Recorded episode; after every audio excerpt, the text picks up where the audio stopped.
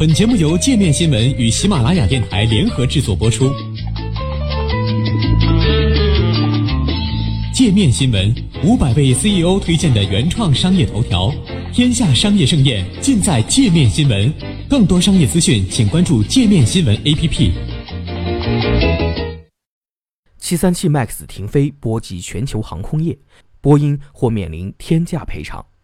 三月十四号，美国联邦航空局终于宣布停飞七三七 MAX，至此，全球 MAX 飞机均已停飞，大量航班因此取消、改签、退票，影响波及全球航空业。航空公司受到的影响最为直接。七三七 MAX 停飞后，各家航空公司不得不对使用该机型的航线做出调整。以中国南航的广州至乌鲁木齐航线为例。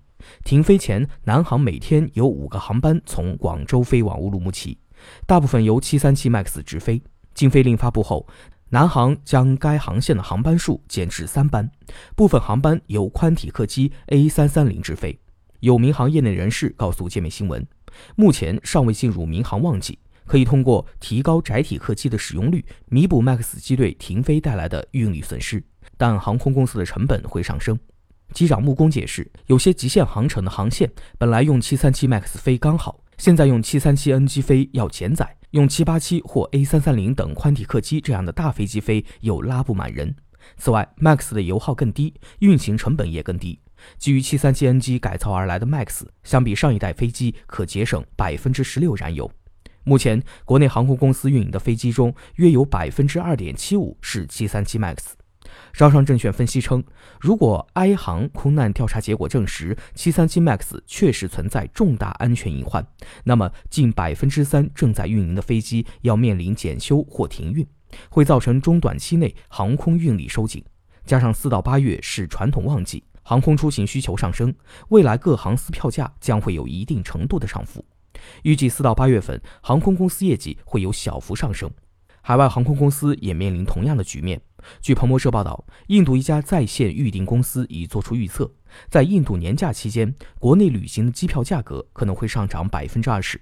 已有航空公司要求波音赔偿损失。据路透社消息，挪威航空已经宣布将向波音寻求赔偿，以弥补其737 MAX 机队在埃航坠机事件后因停飞所造成的成本和收入损失。挪威航空旗下共有十八架737 MAX 飞机，占其机队总规模的百分之十一。中国民航管理干部学院法学教授刁伟民认为，若最终确定737 MAX 确有质量缺陷，航空公司有权要求波音赔偿停飞造成的损失。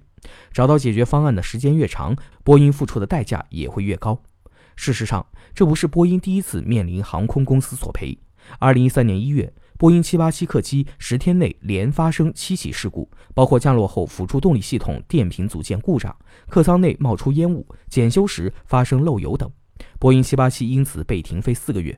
日本航空、印度航空、波兰航空等多家公司因此向波音主张索赔。波音最终表示同意赔偿印度航空、波兰航空等的损失。二零一三年的停飞令涉及全球八家航空公司的五十架787飞机。此次737 MAX 停飞涉及面更广，共影响五十九家航空公司运营的三百八十七架737 MAX 飞机。波音公司面临的赔偿必然是一个天文数字。目前已有航空公司开始暂停接收波音737 MAX 飞机。三月十三号，狮航宣布将推迟四架波音737 MAX 八客机的接收。狮航此前订购了二百二十二架 MAX 系列飞机。包括二百一十八架 MAX 八和四架 MAX 九飞机。上海航空也表示，埃航空难后已暂停七三七 MAX 新飞机的引进工作。上海航空旗下有十一架七三七 MAX 飞机，目前已按照民航局要求停飞。